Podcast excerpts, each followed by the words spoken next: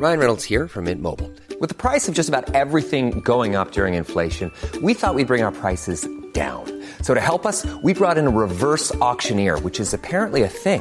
Mint Mobile unlimited premium wireless. Ready to get 30, 30, bit to get 30, bit to get 20, 20, 20, bit to get 20, 20, bit to get 15, 15, 15, 15 just 15 bucks a month. So, Give it a try at mintmobile.com slash switch. $45 upfront for three months plus taxes and fees. Promo for new customers for limited time. Unlimited more than 40 gigabytes per month. Slows. Full terms at mintmobile.com.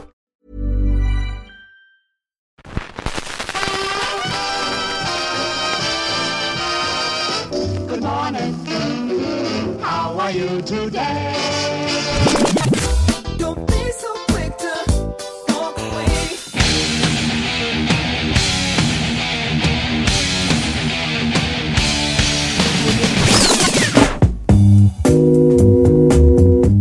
le podcast des cyclistes aventuriers, épisode 25, ici Richard Delhomme.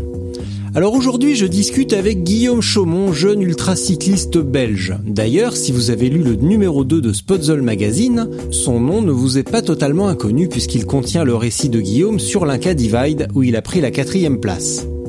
Et là, pour nous, il revient plus en détail encore sur cette épreuve et sa préparation. Ce qui rend le témoignage de Guillaume absolument fascinant, c'est qu'il s'est lancé dans l'ultra sans une grosse expérience et a consacré une énergie folle à sa préparation et visiblement ça fonctionne. J'espère que vous prendrez autant de plaisir à l'écouter que moi à discuter avec lui. Mais avant cela, vous avez certainement noté que le générique a légèrement changé, et cela grâce à la plainte déposée par Camille. Et Camille m'a écrit « J'écoute tous les épisodes les uns derrière les autres et ça me pète les oreilles ». Eh bien ça faisait un moment que je voulais refaire ce générique mais je coinçais un petit peu. Et finalement Camille m'a bien débloqué et j'en ai profité pour insérer un peu de Justin Timberlake pour lui faire plaisir. Je vous propose donc de faire un générique totalement custom. Envoyez-moi des idées de morceaux à insérer et je tenterai l'impossible. Le week-end dernier, j'ai passé un moment de folie sur le Rock d'Azur, et comme toujours, ce fut l'occasion de moult rencontres, mais aussi de revoir plein de têtes connues. Car finalement, le vélo, c'est surtout ça, ce sont des rencontres et des échanges. Et comme j'ai très bon caractère, j'en ai aussi profité pour me disputer sur un stand. Mais il y a quand même quelques personnes que je souhaite remercier pour leur soutien, pour leur aide et pour leur bonne humeur, et sans qui le week-end aurait été beaucoup plus difficile. Donc William, Tom, Olivier, Geoffrey, Sylvie et Charlotte, ce message est pour vous. Je tiens également à saluer Jonathan, Charlotte, Audrey, les gars de chez Trek, Julien, Tristan et son père, Alexandre, la famille Choco, Simon, Pierre Arnaud, Sébastien, Franck, Nico, et malheureusement j'en oublie sûrement, donc toutes mes excuses. Voilà, ça fait bientôt une heure que je cause, donc euh, je vous laisse avec Guillaume Chaumont. Allô? Allô, monsieur Chaumont, bonjour Richard Delhomme. Oui. Oui. Bonjour, Richard. bonjour Guillaume, ça va? Ça va et toi? Euh, ça va, ça va, ça va. J'ai mal aux pattes pour, pour tout Rock, dire. Rock d'Azur, c'est ça? Ouais. Ouais, ouais, je suis rentré, euh, bah, je suis rentré dimanche. Après un, j'aurais dû rentrer avec ma fille et finalement, bah, je, tiens, je vais en profiter pour te raconter, vous raconter ma vie. Elle est tombée malade, donc je suis rentré tout seul en TGV. Et lundi, j'avais cours à Paris, donc euh, donc voilà. Et j'ai encore des courbatures euh, de la course de samedi, parce que j'ai crampé. euh, j'ai eu des crampes terribles, euh, comme j'en ai jamais eu. Au bout de 30 kilomètres Ok. seulement, et à 50, j'avais les deux cuisses pleines de crampes. Donc là, j'ai encore mal aux pattes des cuisses. Enfin, des, des- crampes. Mais à part Qu'est-ce ça, qui, qu'est-ce qui... bah je sais pas. J'ai été fatigué toute la semaine. Euh, j'ai eu un petit peu de mal à me remettre quand même de euh, de Gérone euh, deux trois semaines avant et du déplacement surtout. Et euh, et puis j'ai été pas mal fatigué avant. J'ai pas mal travaillé avant. Et du coup, je suis arrivé à la course un petit peu euh, pas émoussé, mais euh, c'était pas trop, euh, tu vois. Je C'était- vois, je vois. ouais, C'était pas la méga motivation non plus. Bon, du coup, je m'en sors pas si mal. Et voilà. Donc, Ok. ceci En étant bon fait. repos maintenant et... Ouais, ouais, ouais. Et maintenant, euh, la dernière de l'année, le 26 octobre à Lille. Donc euh, ça, ça va être cool. Quoi. On va aller faire le tour des friteries euh, avec les avec les ch'tis. Donc je suis très très content. Juste, j'avais vu, j'avais vu l'event. Tu viens? Ben non, parce que je pars le, le lendemain, je pars pour Taïwan. Donc malheureusement, je peux pas me joindre à vous. mais quelle idée Mais tu t'es un traître. Je sais, je sais. bon, tu vas à Taïwan. Euh, alors, c'est tous ceux qui ont écouté euh, le superbe épisode avec Axel Carion savent déjà pourquoi tu pars à Taïwan. Donc, on va commencer. Voilà, voilà. On va commencer par euh, quelque chose de très sobre et limite discriminant. Guillaume Chaumont, d'où vient cet accent bizarre? Alors, il vient du nord de votre pays puisque je suis belge. C'est pas grave. Et euh, de, de, de, Bruxelles, plus, plus précisément. Mmh. Et alors, vas-y, dis-moi un petit peu plus sur toi, mon petit Guillaume. Alors, bah, moi, c'est donc Guillaume Chaumont, j'ai 30 ans, très bientôt 31. Euh, donc, je viens de Bruxelles, comme je l'ai dit. Et euh, bah, pour faire assez court, on va dire que je suis euh, ultra cycliste depuis le début de cette année. Ou depuis, allez, depuis le mois d'avril, on va dire. D'accord.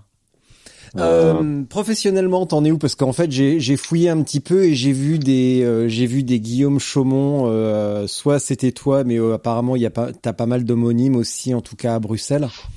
Et du coup, alors Bruxelles pas beaucoup, mais je pense que je vais en avoir plus en France justement avec un, un nom très francophone comme celui-là.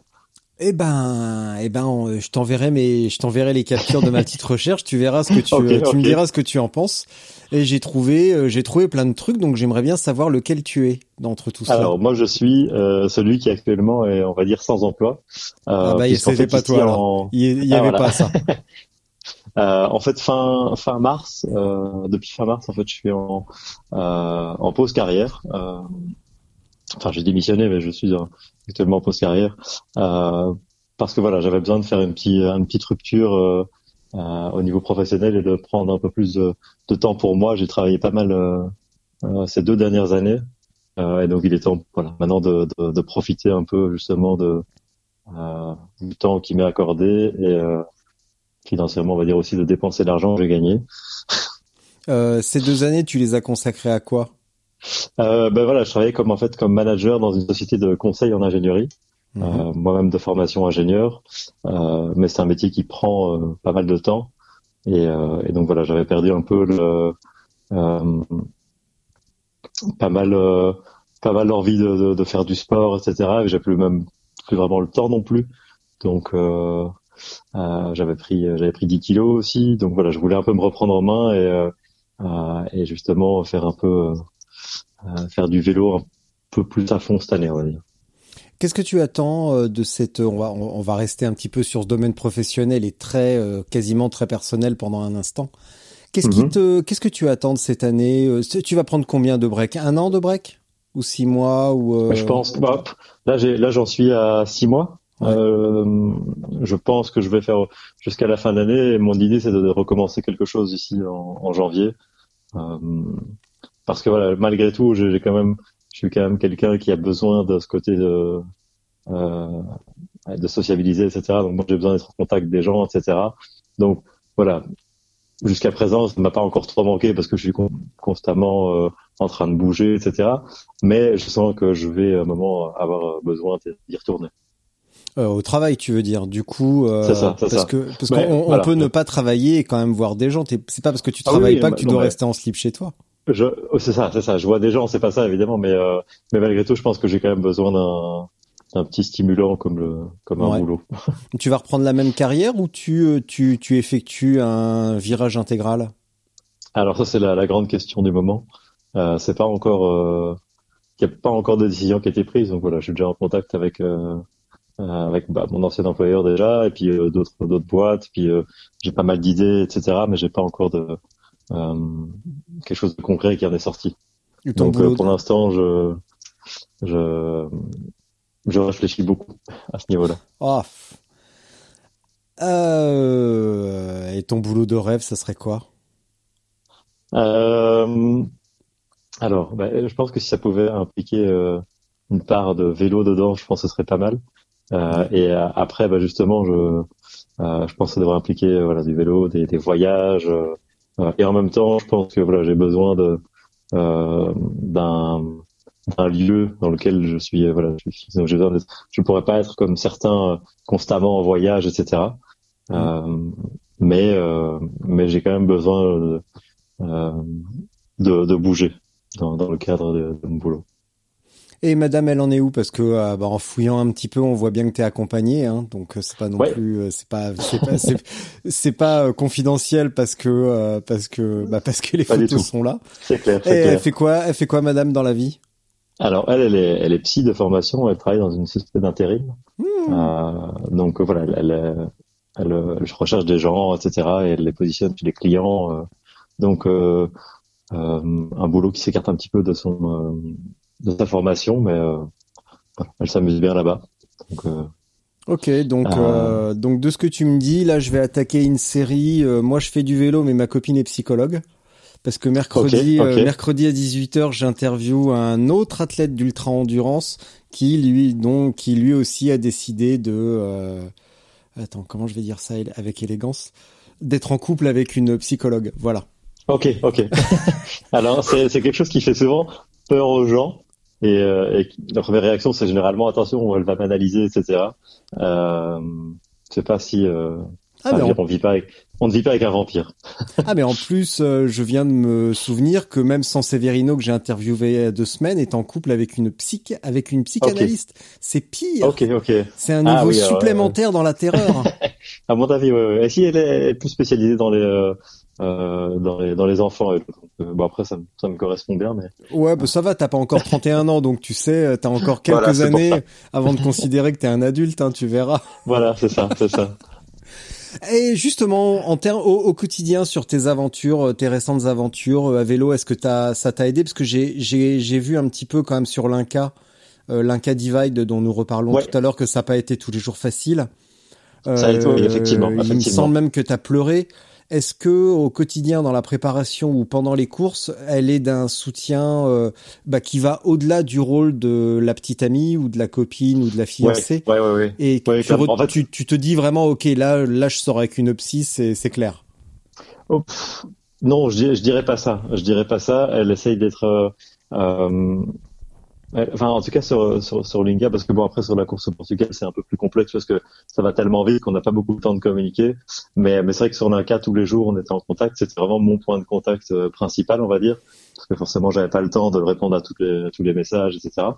Euh, mais elle elle avait vraiment le don de trouver euh, euh, les mots les mots justes elle me disait voilà exactement ce que je voulais entendre entre guillemets Donc, c'est à dire qu'il y avait des moments où euh, ben euh, je voulais euh, je voulais abandonner euh, et donc elle me disait ben non tu peux pas faire ça enfin etc et puis il y avait des moments où je disais ok là je vais euh, je vais revenir sur la tête etc Euh, enfin j'exagère un peu mais elle me disait ben vas-y mollo quand même parce que c'est dangereux etc donc elle avait le Oui. elle faisait exactement euh, euh, je sais pas comment dire mais elle, elle elle faisait un peu le l'ange quand le, le, le démon en moi avait envie de, de faire un peu n'importe quoi. Donc euh, c'était euh, ça contrebalançait exactement euh, mes, mes pensées.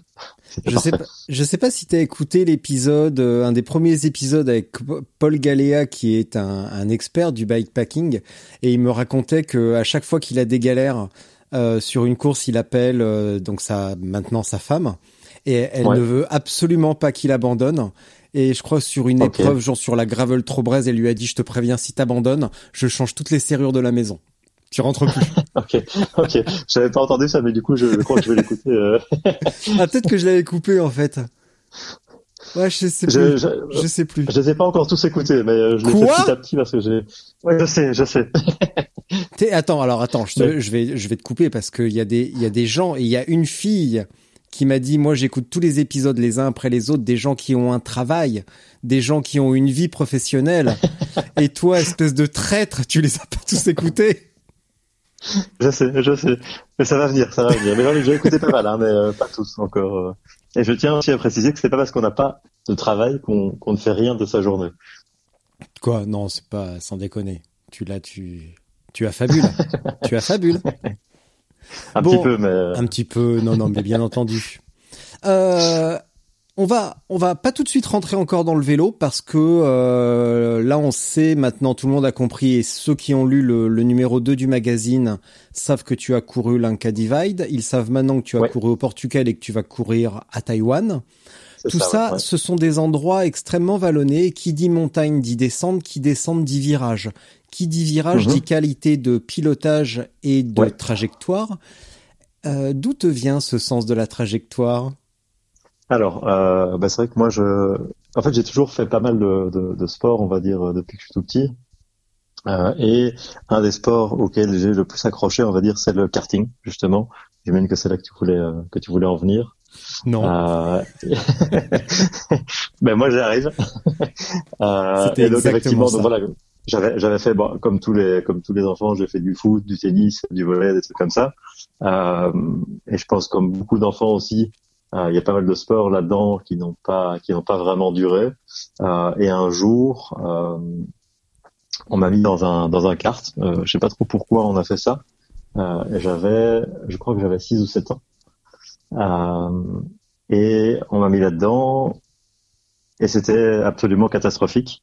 Euh, C'est-à-dire que j'ai mis, euh, je crois que je crois que pour faire mon premier tour, on n'a pas compté en secondes, mais on a dû compter avec un calendrier. On avait euh, tellement j'étais lent. Et puis euh, au fur et à mesure des tours, bah ça s'est amélioré. Et puis euh, puis j'ai pris goût. Bon après, comme je disais, comme comme tous les enfants, ça m'est passé au bout d'un an et j'y suis revenu euh, à l'âge de 11 ans, je pense. Mhm.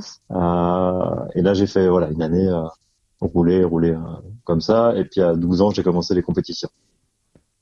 Et, euh, et à partir de ce moment-là, j'ai là j'ai vraiment mordu et j'ai roulé jusqu'à mes 19 ans Mhm. au niveau euh, au niveau international notamment. Dans quel euh, cylindré? Alors sur des 125 cm3, euh, sans sans boîte de vitesse. Mhm. Donc c'est la, la, la catégorie Rotax Max pour ceux qui peut-être euh, connaîtraient. Euh, et donc voilà, j'ai roulé euh, notamment, bah, je roulais euh, championnat de Belgique, championnat de France, championnat d'Europe et championnat du monde. Cool. Donc euh, voilà, un programme assez chargé à l'époque euh, euh, jusqu'à mes 19 ans. Et du coup, euh, à 19 ans, bah, c'était ma deuxième année à l'université et euh, je n'arrivais plus à, à combiner les œufs. C'est pour ça que j'ai- dû arrêter. Ouais, donc t'as donné vraiment le cap, euh, t'as vraiment donné la priorité aux études. Voilà, voilà, absolument. J'ai- j'ai- Bon, en fait, ça fait depuis euh, très longtemps que je savais que je ne percerais pas là-dedans, euh, parce que il faut être lucide. euh, euh, pour percer là-dedans, il faut soit beaucoup d'argent, soit Mm. un talent immense. Euh, et je n'avais ni l'un ni l'autre, donc euh, de façon euh, assez modeste, j'ai donné la priorité aux études. Maintenant, on va parler trajectoire. Est-ce que ça t'a vraiment aidé de, de venir du karting quand tu t'es collé sur un vélo? Alors, euh, ça, je pense que ça m'aide pour dans plusieurs cas. Alors le, le premier, je pense, c'est clairement la descente. Euh, une bonne descente en, en asphalte avec des virages un peu un peu techniques, etc. Je pense que clairement euh, ça m'aide. Euh, J'étais notamment cet été ici à, à, à Val Thorens pour m'entraîner à, à faire des longues ascensions. Et, euh, et du coup, bah, je m'amusais dans les descentes et j'ai quand même sur les 5-6 000 personnes qui ont fait la descente jusqu'à Moutier, euh, je crois que je suis dans le top 5, Mm. euh, alors qu'il y a plusieurs pros aussi dedans. Donc clairement, voilà, je, c'est quelque chose que, que j'aime bien et euh, forcément dans lequel je suis pas mauvais. Euh, même si après à vélo c'est un peu différent de, euh, du kart et que je prends quand même une certaine marge de sécurité parce qu'à vélo si on glisse même d'un centimètre, on est par terre. Donc euh, j'ai pas envie. euh, Effectivement. Donc, ce qui voilà. signifie, j'en déduis, parce que tu le dis pas, soit c'est un oubli de ta part, soit t'es timide ou modeste. Donc, t'étais au départ de l'étape du tour et t'as fait la descente du Cormet de Roseland à Moutier, à Moutier, à bloc. Alors non justement, j'étais pas au, à l'étape du tour. En fait, j'y suis arrivé en fait le jour ou le, le lendemain. Euh, je, je- j'avais, je voulais y aller à la base, puis finalement ça s'est pas, ça s'est pas mis. Ouais. Euh, mais mais voilà, je suis allé à Val Thorens pendant dix jours, juste après l'étape du tour, et j'étais là-bas quand le tour est passé. D'accord. Donc euh, et, et la descente dont je parle, c'est celle vraiment de Val Thorens jusqu'à jusqu'à Moutier quoi. Ah oui, ok. Ok. Ouais. Et qu'est-ce qui t'a amené au vélo? Euh, le vélo, moi j'en fais depuis. Euh, j'ai j'ai recommencé il y a plus ou moins trois ans euh, parce qu'en fait à la base j'avais fait, je faisais pas mal de de, euh, de courses à pied euh, et euh, comme pas mal de gens j'ai eu des problèmes aux genoux etc. Et donc je me suis dit bah, il faut une solution un peu plus douce et, euh, et du coup c'est un pote qui m'a dit tiens on irait bien rouler à vélo ce week-end. J'avais plus sorti mon vélo depuis des années Mhm. et je l'ai repris et, euh, et euh, le soir même, on organisait la traversée des Vosges à vélo. Donc, euh, alors que j'avais plus du tout d'entraînement ni rien, mais euh, du coup, on est parti. euh, je crois que c'était trois semaines après dans les Vosges, à faire trois jours et demi de euh, de VTT en complète autonomie. Ouais. Euh, C'est-à-dire qu'on avait un sac à dos, on n'avait pas encore les sacoches à ce moment-là, et on allait de, de, gîte en gîte et on, on, on, emportait même notre nourriture à ce moment-là. Donc on était cherché pas, parfois on était cherché avec deux kilos de patates dans le sac à dos pour faire une tartiflette pendant un jour. Enfin c'était assez rigolo. Et donc en fait, tu t'es pas dit tiens, je vais me remettre au vélo et puis je vais faire euh, des cyclosportives ou je vais faire euh, pas du tout, pas du tout. Donc moi j'avais tu t'es tout de suite mis dans un truc euh, bien spécifique quand même. En fait, en fait à ce moment-là, bon, lui il faisait du VTT, moi j'avais qu'un j'avais qu'un VTT à ce moment-là, donc on est parti faire faire ça. Et en rentrant, je crois que ça m'a pris moins d'un mois, j'avais acheté un nouveau VTT. Mmh. parce que le mien avait je crois, avait 20 ans, était, c'était encore à 26 pouces, etc., avec des freins, euh, euh, freins Vebrex, etc. Donc voilà, c'était euh, pas facile. Euh, et donc je suis rentré, j'ai acheté un vélo en carbone avec les freins à disque, etc., comme, comme il faut, on va dire. Euh, et, et, on a commencé à faire pas mal de, de, de sorties le dimanche dans les, dans les, dans les bois, etc., assez classique. Et assez rapidement, du coup, dans la foulée, j'ai acheté un vélo de route aussi, euh, parce que j'avais envie, du coup, de un peu plus rouler euh, de manière générale, toujours sans but, hein, le, le, simplement faire des aller rouler le dimanche, etc. Il y avait, il y avait pas du tout de, euh, de choses en plus que ça. Et entre temps, on avait refait une traversée du Jura euh, l'année d'après, mhm. euh, donc ça c'était en 2017. Euh, et, et, donc voilà, il y avait aucun autre objectif si ce n'est de, de rouler le dimanche et de temps en temps en vacances pendant trois quatre jours. Quoi. Ce qui veut dire qu'entre 2017 et là le ton périple à Val Thorens, l'Inquin Divide, euh, le Portugal et euh, donc prochainement Taïwan. Il s'est passé quoi mhm. entre les deux? Alors, Entre ton euh, mini burn-out du travail et ta pratique dominicale, qu'est-ce qui s'est passé? Donc en fait, moi, je, donc jusque fin de l'année passée, je roulais. c'est d'ailleurs ce que je mets sur Instagram. Hein. Moi, j'étais vraiment un simple cycliste du dimanche, on va dire, avec un niveau on va dire assez classique pour un cycliste du dimanche, c'est-à-dire qu'on fait des sorties en groupe, etc.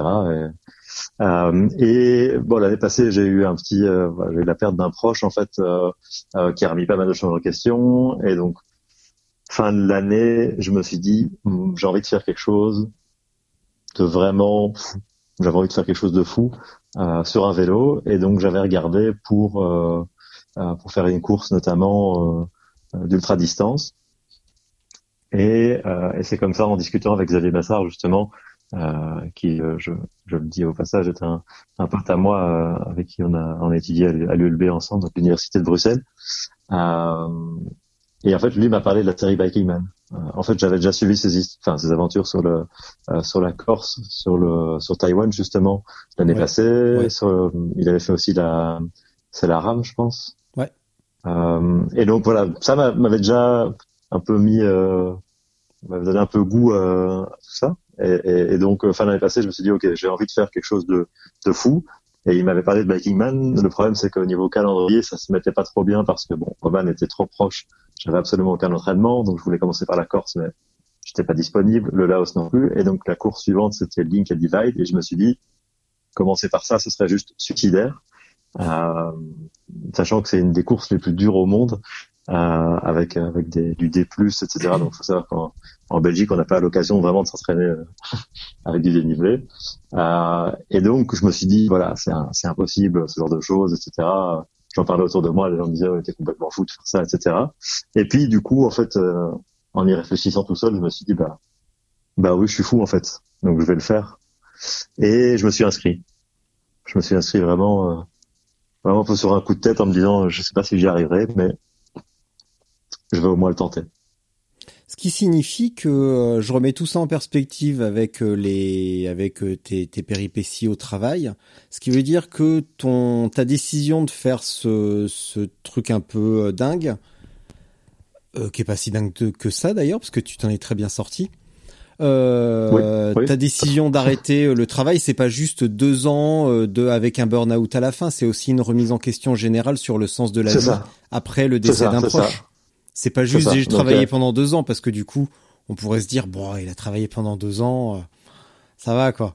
Mais euh, c'est aussi le décès d'un proche qui a remis plein de trucs en perspective, on dirait. C'est plus ça. Il y a eu effectivement une grosse remise en question. Après, bon, ça c'était les deux dernières années de travail. J'avais travaillé avant ça pendant quatre ans de façon un peu plus classique, mais là, les deux dernières années, je travaillais vraiment beaucoup, beaucoup. C'est-à-dire des 60, 70 heures par semaine. Euh, je pense qu'il y a pas mal de gens qui connaissent ça. Et donc, quand on fait ça et qu'on aime bien, ça passe. Quand on, on, je vais pas dire que j'aimais pas, mais quand on n'est pas à 100% dans le dans la chose, bah, c'est plus compliqué de les faire et on les fait un peu Bah, puis moins quoi- souriant.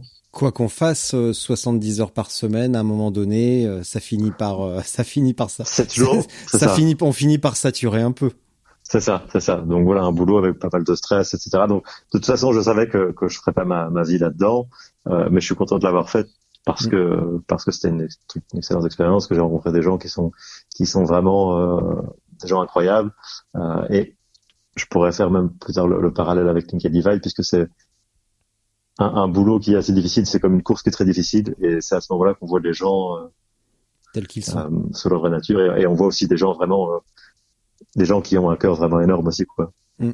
Euh, Alors- qui, qui sont prêts à, à- à aider etc Donc, Ah, bah, on, on sait déjà à peu près qui est prêt à aider parmi les concurrents de Linka Divide. Axel a lâché le morceau euh, la semaine dernière. Donc, euh, on- ça, on le sait. ouais Euh, et du coup, au niveau de ta préparation, donc mars, t'étais pas dispo ou avril ou mai pour faire pour faire la Corse.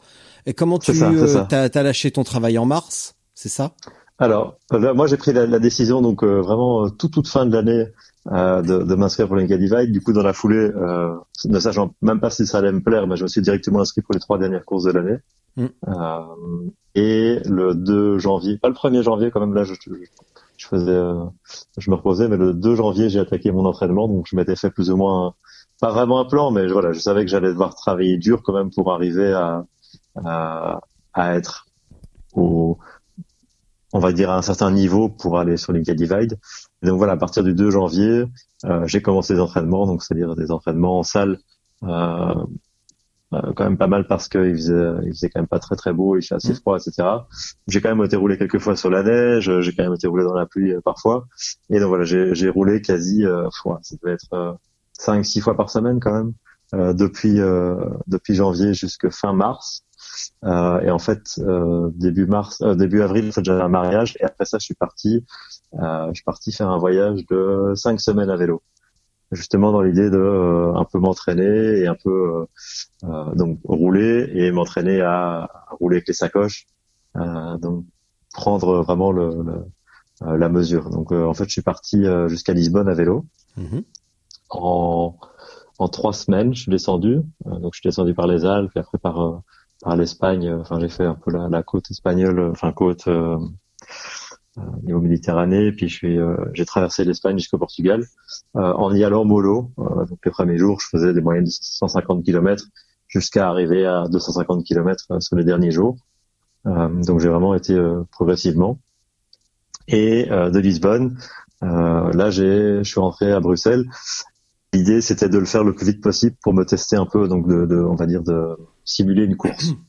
Donc c'est-à-dire que je partais tôt, j'arrivais assez tard, euh, mes arrêts euh, euh, ravitaillement étaient euh, étaient vraiment le, limités au maximum. Euh, et donc je suis revenu de, de Lisbonne jusqu'à Bruxelles, ça fait 2100 km. J'ai mis 7 jours. D'accord. Donc euh, voilà, pour euh, pour avoir vraiment une première idée de, de ce qui était faisable sur un euh, sur une, une distance qui est un peu similaire à, à Linka Divide, avec nettement moins de, de dénivelé et de, de pistes, mais, euh, voilà, c'était une première idée en tout cas. Ce qui veut dire que ça t'a quand même conforté dans ton dans ton choix un petit peu. Ça m'a ça m'a conforté dans l'idée que j'étais capable de rouler euh, des ouais, plus de 300 km en moyenne par jour euh, euh, et pouvoir les enchaîner surtout euh, sans sans vraiment souci. Et t'as pas eu de moments difficiles? Ça s'est passé comme dans un rêve ou euh... De manière générale, ça a été assez bien. Euh, alors, le seul souci que j'ai eu, c'était plutôt au niveau météo, parce que j'ai eu des... euh, en fait, en avril, on a eu une espèce de vague de froid sur l'Europe, euh, alors que, bon, on pourrait s'attendre à ce qu'en Espagne, il fasse beau. Bon, j'ai eu, euh, av- avant de quitter les manches longues et le, euh, et le legging, on va dire que ça m'a pris un petit temps. Euh, il fallait vraiment que je sois vraiment en Espagne, vraiment dans le sud. Mais sinon, voilà, il y a eu des moments assez difficiles avec des journées euh, euh, très vallonnées avec énormément de vent de face, par exemple. Euh, ça, je pense que les, les gens pourront comprendre. Ou alors des, des journées avec euh, ouais, quasi que de la pluie et un vent latéral euh, très froid, etc. Donc, euh, sur le retour, par exemple, j'ai eu ça. Mais euh, voilà, de manière générale, sinon, euh, bah, je voyais qu'en roulant plus de 300 km sur une journée, j'arrivais à 11 heures du soir, j'étais fatigué, mais mais j'étais heureux. Mm. Donc donc non, j'ai vraiment pris beaucoup de plaisir à, à, faire ce voyage. Tu pensais à quoi pendant tes longues journées euh, de 300 km euh, À pas mal de choses. Alors justement, au début, je pensais que j'allais euh, trouver assez rapidement euh, ce que je voudrais faire au niveau professionnel, et en fait, pas du tout. Euh, je pensais à quoi? Je, je, pensais, je regardais beaucoup les paysages parce que malgré tout, bah, quand on est dans les Alpes, euh, il y avait encore pas mal de, il y a pas mal de sommets enneigés. On, peu de temps après, on arrive, euh, euh, on arrive à Barcelone, puis euh, après on est on est en Espagne, dans les euh, pas loin de la, la, Sierra Nevada, etc. Donc il y a vraiment des paysages très très beaux, et donc j'en profite un maximum. Et sinon, chose qui est assez drôle, c'est que je chantais beaucoup sur le vélo. Toi aussi? Je... Oh, bah ça doit. Oui, pourtant. Ça, vous avez dû bien vous marrer avec Sofiane en, en Inde, au Pérou. J'imagine ah, bien qui, avec Sofiane en, au Pérou, vous avez dû bien vous marrer. J'imagine bien le duo, lui qui chante du Jacques Brel. Oui, oui, oui, effectivement, effectivement. Mais euh, ouais, ici, pourtant, je suis pas, un, je suis pas du tout un chanteur. Il faut m'entendre chanter. Je crois que ça passera l'envie d'être à côté de moi. Mais euh, mais oui, je sais pas pourquoi je chantais des trucs euh, toute la journée sur le vélo. Pour t'occuper, peut-être? Voilà, j'imagine, j'imagine, parce que je savais pas encore à ce moment-là euh, euh, profiter peut-être à 100% de, du calme euh, qu'offre une journée entière sur un vélo. Mais je ne chante plus, en tout cas plus en course. Et maintenant, tu ouais, tu chantes plus. Maintenant, tu fais quoi alors? Voilà. Euh, ben maintenant, sur, alors, en, en, course sur le vélo, il y a quand même pas mal de choses auxquelles penser, c'est-à-dire euh, prochain village, prochain arrêt, etc. Enfin, euh, regarder euh, juste les, les, moyennes sur le GPS, regarder sur le téléphone euh, deux trois trucs. Donc, et puis et puis toujours observer les paysages. donc donc il y a, y a, vraiment de quoi s'occuper en fait. On, pourrait penser qu'au bout de quelques heures on s'ennuie sur un vélo, mais c'est pas vraiment le cas. Est-ce que ton périple jusqu'à Lisbonne, ça t'a permis de, de, bon, ça t'a confirmé, t'as validé les capacités techniques, euh, physiques, on va dire. Euh, Est-ce que mhm. tu as, t'as validé quoi au niveau euh, technique, matériel? Alors, au niveau du matériel, euh, bah, ça m'a déjà conforté dans l'idée que j'avais acheté un bon vélo d'occasion j'ai un Canyon InFlight qui en fait est un cyclocross. Euh, donc de base, un cyclocross c'est pas vraiment le vélo idéal pour faire ce genre de, euh, de choses, mais au final c'était pas mal parce que c'est un vélo qui est euh, qui est assez polyvalent. Il est il est assez agressif que pour pouvoir aller vite, euh, sans être aussi euh, aussi agressif et aussi rigide, on va dire, que vraiment un purement un vélo de course. Donc il passe un peu plus partout. et, et il était il a une bonne géométrie, c'est-à-dire que je peux mettre un, un, une sacoche de cadre, par exemple, qui est suffisamment grande euh, et quand même mettre des bidons d'un litre, ouais. deux bidons d'un litre. Donc voilà, il est, il est, il est de manière générale assez, euh, assez polyvalent et j'aime beaucoup ce vélo. C'est celui que tu as emmené au, au Pérou, donc. C'est ça, ouais, ouais. Ce qui te permettait aussi de mettre des feux un petit peu plus larges, parce que sur un pur route, euh, bah, c'est ça, c'est ça. Donc là, j'étais parti avec des 28 mm. Au... Oh là à Lisbonne. Ouais. Mais euh, ici au Pérou, j'étais parti avec des 38. Ouais, ouais, ouais. Même, même si c'était quand même pas assez, hein, je tiens à le préciser, mais, euh, mais bon. Ben, ça, un, un autre, ce, si t'as écouté euh, le premier épisode avec Sofiane, il, il le raconte, euh, ou je sais plus si c'est dans le deuxième, je sais plus, que euh, lui, il était vraiment en gros et en large et que je sais, je René sais. Sonko avait un peu sous-estimé ça. Et absolument, absolument. Peut-être lui a coupé la... la victoire, on saurait pas. C'est ça. J'ai eu la chance en fait de rencontrer Sofiane justement deux, deux ou trois jours avant la, la course euh, justement. C'était assez marrant parce que je me baladais dans le dans la ville pour aller au magasin de aller au bike shop qui était partenaire avec la course. Et euh, en revenant du bike shop justement, je, je, vois un gars qui lève la main. Bon, forcément, il, il voit un vélo avec des sacoches, donc je me dis s'il lève la main, c'est que ça doit être un gars de Biking Man. Et en discutant, bah, en fait, on a du coup on a, assez vite sympathisé, on est allé manger ensemble. On a pas mal discuté. Alors il m'explique voilà, moi je suis en, je me un VTT parce que je viens du Tour Divide.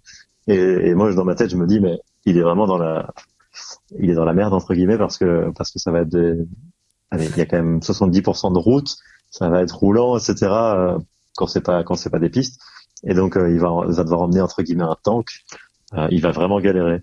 Et puis j'ai repensé à ça après la course et je me suis dit mais bon c'est pas c'est pas vraiment un, il a pas vraiment fait un choix parce qu'il revenait du Tour Divide mais il a vraiment eu une chance. Euh, il a vraiment le, le, bon vélo pour pour faire cette course. Mm. je pense qu'il y avait aucun doute là-dessus. Euh, Je dis pas que c'est pour ça qu'il a gagné, mais, mais en tout cas, si je devais maintenant la, la refaire la même course, je parle pas de l'année prochaine, mais vraiment même celle-là, euh, j'irais d'office avec un VTT, Ouais. sans aucun doute. Vraiment, c'était c'était à ce point-là les pistes? Parce qu'on on en a pas beaucoup que- parlé en fait. Oui, euh, effectivement, euh, j'avais, ça, ça en parlait pas beaucoup, mais euh, oui, les, les pistes étaient, euh, étaient vraiment défoncées euh, la plupart du temps et euh, euh, avec un, un vélo euh, avec des pneus assez fins, euh, bah, ça tapait quand même vraiment fort, quoi. Donc, Mm. euh, je pense qu'un un VTT avec des, des 2,25 dessus, ça, c'était vraiment le, le bon choix euh, technique. Et quand tu es revenu donc de Lisbonne, tu es rentré euh, à Bruxelles, t'as fait quoi? Alors d'abord, après après ah, après après Lisbonne, Ouais. j'ai pas entendu.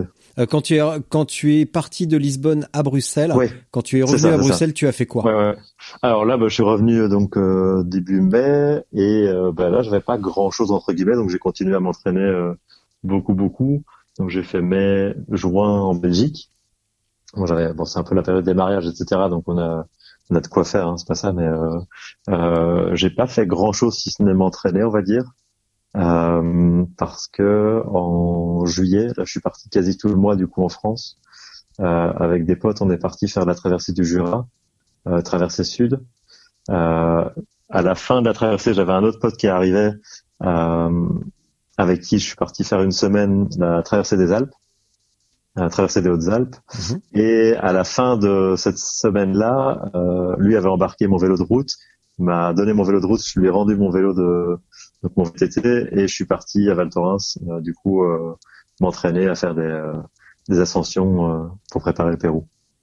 Et à ce moment-là, physiquement et bah même moralement, t'étais comment? Et à ce moment-là, donc vraiment juste à la limite de partir pour le Pérou, par rapport à Mhm. ton ta période d'inactivité, tu avais perdu combien de poids? Alors, euh, j'avais perdu, on n'était pas loin des 10 kilos, Mhm. Donc euh, il en restait encore un peu à perdre, euh, mais euh, voilà, venant de après avoir perdu 10 kilos, je sentais déjà quand même que ça allait beaucoup mieux. Forcément, alors y y a- déjà j'étais plus en forme, euh, emmener 10 kilos en moins dans une ascension telle que celle de Val Thorens, bah, forcément c'est plus facile. Donc voilà, je me sentais je me sentais bien. En tout cas, mentalement, moralement, il n'y avait pas de souci. J'étais prêt, j'étais euh, motivé comme comme jamais. Bon, après, euh, je suis pas je suis pas un grimpeur de base, donc je savais que le Pérou, euh, ça allait être difficile. Euh, des ascensions comme ça, typiquement passer de 1000 mètres à presque 5000 mètres d'un coup, bah, ça, me faisait un peu peur, mais euh, mais comme je savais que mentalement j'étais prêt euh, et prêt à endurer euh, euh, des moments assez difficiles, bah, j'étais euh, j'étais assez confiant, on va dire. Pendant tes, tes passages dans les Alpes, t'es pas resté à haute altitude euh, trop longtemps finalement? Ben, en fait, justement, c'est aussi pour ça que je suis allé à Val Thorens en me disant, ben, je vais aller là-bas. C'est la station la plus haute de d'Europe, même je pense, euh, 2300 mètres. Mon idée, c'est de rester le plus longtemps possible en haut. Alors, on dit souvent qu'il faut euh, faut dormir en haut et s'entraîner, euh, enfin, dormir à haute altitude et euh, s'entraîner à basse altitude. Donc, c'est un peu c'est un peu ce que j'ai fait au final. Euh, mais l'idée, effectivement, vu que je partais, euh, enfin, une fois que j'étais redescendu, je partais une semaine après au Pérou. Euh, L'idée, c'était de, de faire un pré, euh, une pré-acclimatation euh, euh, au- pour la course. Et quand t'es arrivé, donc t'es arrivé au t'es arrivé au Pérou, t'es monté euh, le, le où était le départ? Je me souviens plus. C'est ça. Alors le, le départ est à Trujillo, donc ça c'est une ville euh, en bord de mer, donc vraiment à au niveau de la mer. Ouais. Euh, mais le premier jour, on montait déjà à 3002, euh, le premier col pour redescendre à 2000, 2007 ou 2008, je pense, pour le, le premier le premier CP. Donc moi, ce que j'ai fait, c'est que je suis arrivé une semaine avant, euh, une semaine au départ de la course, parce que mon idée était d'aller me mettre dans une ville euh, en altitude justement pour continuer à m'acclimater. Donc je suis allé à Huaraz, pour ceux qui connaissent, c'est une ville qui se situe à plus ou moins 3000 mètres d'altitude euh, et par laquelle on passait ici pendant la, la course justement. D'accord. Euh, et donc je suis allé là-bas parce que j'étais déjà allé au Pérou, j'étais déjà allé là-bas, j'avais un bon souvenir. Euh, donc l'idée c'était d'aller euh, à 3000, euh, de me reposer et puis d'aller euh, faire une ou deux ascensions pour pour me préparer justement euh, pour la course. Ouais, donc t'es pas arrivé euh, comme une fleur euh, des plaines de Bruxelles. Boum, les mecs, je monte à 4000. Non. Et C'est voilà, ça, c'est ça. quand même bien, t'étais bien drôle, acclimaté. J'étais bien acclimaté, effectivement. Euh, maintenant, ce qui est assez drôle, c'est qu'il y a des, il y a pas mal de gens qui sont arrivés sans s'acclimater et qui n'ont eu aucun souci euh, pendant la course. Euh, moi, au contraire, je suis arrivé. bah, J'étais déjà à Val Thorens pendant dix jours avant, donc je pensais que ça irait. Je suis arrivé à 3 mm à Huaraz et sans faire grand chose, en fait, je suis vite tombé malade. Euh, vraiment le mal d'altitude. Mhm. Donc j'ai commencé à avoir des vomissements, des euh, euh, les jambes qui enflaient, euh, des maux de tête, etc. Mais donc vraiment à un niveau tel qu'à un moment j'ai dû j'ai dû partir plus tôt euh, de Huaraz que prévu euh, pour me rendre justement au village départ. Euh, et, et tout ça a cessé dès que je suis arrivé, euh, dès que je suis redescendu. Mm. Donc ça m'a mis quand même pas mal de doutes avant le avant la course forcément parce que je me demandais si mon corps allait euh, allait accepter de monter à, à plus de 3000 et vu que on est quand même quasi tout le temps à plus de 3000 voilà ça m'a ça m'a mis un gros gros doute euh, avant la course Bah alors justement, parce que j'allais quand même t'en parler, c'était assez évident. Euh, tu, euh, il se passait quoi? Bon là, tu l'as dit, de grosses périodes de doute, mais plus précisément, qu'est-ce qui se passe dans ta tête à ce moment-là quand tu dis, je pars dans cinq jours et je vomis, j'ai les jambes enflées? Euh, ah bah euh, clairement enfin là j'étais en plus j'étais en contact avec ma ma tante qui est qui est médecin euh, qui m'a dit euh, si euh, si ça continue tu roules pas. Simplement c'est beaucoup trop dangereux. Donc euh, donc dans ma tête c'est je suis venu au Pérou. Je me je m'entraîne depuis sept mois. Euh, j'ai entre guillemets quitté mon boulot etc j'ai consacré tout à ça et je suis même pas sûr de pouvoir prendre le départ de la course. Mm. donc euh, à ce moment-là c'est un peu tout qui s'effondre. Euh, parce que parce que parce que voilà tout- on est on est plus sûr du tout de pouvoir rouler quoi. Et tu lui as Euh, répondu quoi à ta et tante même pardon? Tu lui as répondu quoi à ta tante? Et je lui ai dit qu'effectivement au moindre signe j'allais j'allais euh, j'allais arrêter. Donc dans tous les cas si si ça allait mieux je prendrais le départ. Mais que si jamais ça n'allait pas en remontant à 3000 mètres forcément j'arrêtais parce que Mm. parce que le problème c'est qu'on est on n'est pas simplement malade mais il y a des risques euh, il y a des réels risques de, de mort en fait euh, euh, au bout du compte si euh, si ça empire quoi qu'on parle d'embolie etc donc euh, Et après le déroulement de la course, donc tu pars. Visiblement, ça s'est pas si mal Et passé donc- que ça. Bah, je, même, je, je redescends à Trujillo, mais même le, quelques heures après, euh, après, euh, après être arrivé, euh, aucun problème. Et donc, bah, je me sens bien, un peu fatigué, mais aucun souci. Et donc, du coup, ouais, je prends le départ. je prends le départ. On reste ouais 150 km au niveau de la mer, et puis on attaque l'ascension là vers le premier col. Et j'ai eu aucun souci, si ce n'est une espèce de petite phase un peu d'euphorie. Alors, je sais pas si c'est euh, euh, à ce moment-là la fatigue ou un peu l'altitude qui fait ça, mais euh, mais si, et en fait finalement j'ai plus aucun souci avec l'altitude pendant toute la course. Donc la course s'est très bien Donc passée. euh, c'est ça, c'est ça. Donc euh, Il n'y a pas eu de problème vite, du je me suis tout. rendu compte qu'il y aurait pas de problème. Donc euh, c'était assez rassurant par rapport à, à, à ce que j'avais eu quelques jours avant quoi. Et après, pendant la course, tout s'est déroulé comme tu l'avais prévu ou il y a quand même deux, trois petits accros? Alors, j'avais euh, pas prévu grand-chose. La seule chose que j'avais prévu à la base, c'était de terminer la course. Ça, c'était vraiment mon objectif euh, de base. Euh, donc, euh, l'idée, c'était pas d'abandonner quoi qu'il arrive, etc. Et si possible, de la faire en moins de huit jours. Euh, ça, c'était l'objectif. Après, je- quand euh, quand on voyait le profil, c'était quand même assez compliqué. Euh, mais voilà, ça c'était l'idée de base. Et euh, maintenant, le, le, le plan que j'avais fait, le plan de course global que j'avais fait, euh, je crois qu'il était au bout d'un jour et demi, il était déjà euh, mis à la poubelle, Mhm. euh, puisqu'en fait les, euh, euh, bah, on en parlait tout à l'heure, les pistes en fait sont sont bien plus cassantes que que je l'avais imaginé. Et donc du coup, bah, les, les kilométrages qu'on peut faire sur ces pistes-là est ultra court, vraiment vraiment réduit. Euh, je m'étais dit, voilà, 200 km sur une journée, ça doit le faire, même si c'est des pistes, etc. Euh, et en fait, euh, c'est des, c'est des pistes qui sont très cassantes, avec des, des... parfois ça, ça monte, ça descend, mais voilà, ça, ça descend à 2005, ça remonte à 3005, donc c'est des longues ascensions. Euh, les pourcentages sont pas extrêmement élevés, mais euh, voilà, à plus de 3000 mètres, ça commence à devenir un peu plus difficile. Tout prend plus de temps en fait à, à cette altitude-là. Et donc voilà, je, par exemple la, la troisième journée, euh, ben, je fais que 130 km, je pense. Euh, et à la fin de cette journée-là, je me dis, mais en fait, je vais même pas arriver à la fin si je continue comme ça. Parce que 130 bornes sur une journée, c'est juste, euh, c'est juste rien du tout, surtout dans le contexte d'une d'une course, quoi. Et ça t'a pris combien de temps pour faire ces 130 km Ça m'a pris, euh, je suis parti à 4-5 heures du matin, je suis arrivé à 20 heures.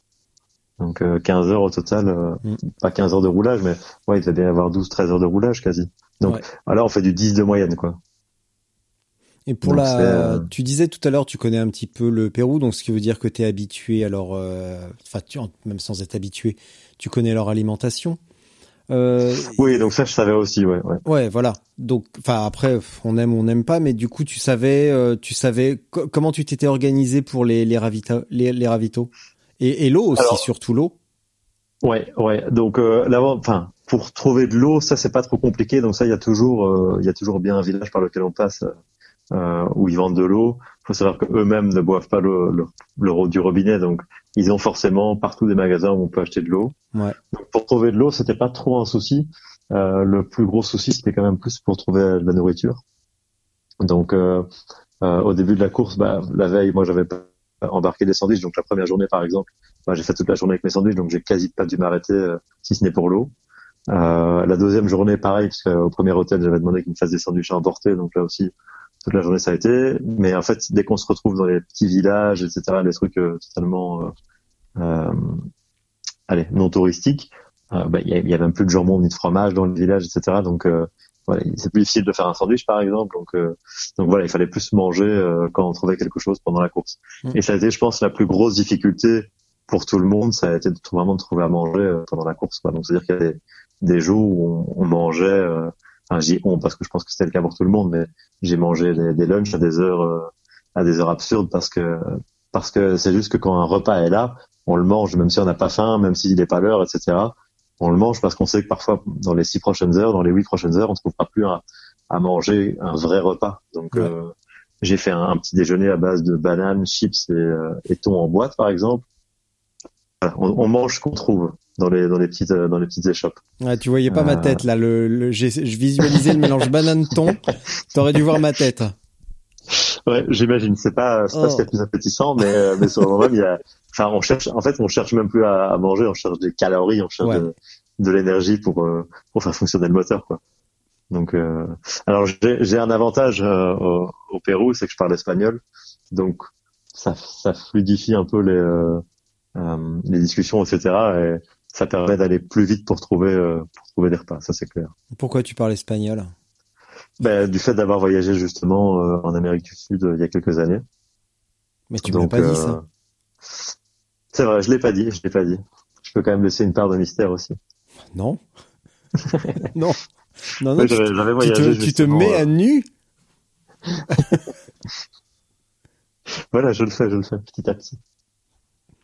Bon, euh, les repas alors donc à part les euh, et en- à part les repas euh, banane banane thon chips, tu mangeais quoi hors des sandwichs? Alors, C'est sinon, c'est- c'est quoi bah, la nourriture locale? Le, le local en général c'est du, du poulet avec du riz et des patates. Ça Ouais. c'est vraiment la base. Euh, donc ça c'est le repas que j'ai mangé à peu près tous les jours. Euh, mais donc après quand on trouve quelque chose comme ça, c'est pas très appétissant, mais on le mange. Euh, en général, je mangeais un voire grand maximum deux repas par jour, des vrais repas. Mhm. Euh, il aurait fallu plus que ça, mais malheureusement, euh, c'était pas trouvable. Euh, moi, j'avais quand même embarqué avec moi euh, quasi toutes mes barres, mes gels, euh, des biscuits, etc. pour euh, pour l'ensemble de la course, parce que euh, je savais que c'est le genre de trucs qui qui qu'on trouverait pas pendant la course. C'est-à-dire qu'on peut trouver facilement des biscuits, mais je voulais des choses un peu spécifiques, donc j'ai embarqué avec moi. Euh, donc j'avais quand même une, des voilà, de ce genre de choses-là, etc. Des, des biscuits euh, belges aussi, euh, dans les moments les plus difficiles, pour vrai. me rappeler un peu mon, mon pays. Ouais, c'est vrai, c'est vrai. C'est vrai. Ouais. Ouais, je suis quelqu'un qui euh, mange beaucoup, donc euh, qui aime bien. euh, Je suis, je suis assez gourmand, donc c'est le genre de choses qui psychologiquement peut, peut vraiment aider. Enfin, Mm. moi en tout cas, c'est quelque chose qui me rassure de, de manger. Euh, donc quand je suis dans un moment un peu difficile, si j'ai, si, si ce que je vais manger est pas bon, ça va pas rendre la chose plus facile. Et que ça vienne de Euh, chez toi, ça la rend meilleure? Voilà, je pense que c'est c'est juste euh, psychologique, quoi, mais, euh, mais clairement ça aide à, à, à se remonter un peu le moral. Quoi. Ouais. Ok. Et t'as as lâché un Donc, petit peu euh, le morceau. Là, tu l'as, tu as dit la première nuit, t'as dormi à l'hôtel, ce qui veut dire que les nuits suivantes, ou tu bivouaquais, ou Alors, tu dormais non, dans j'ai- un fossé.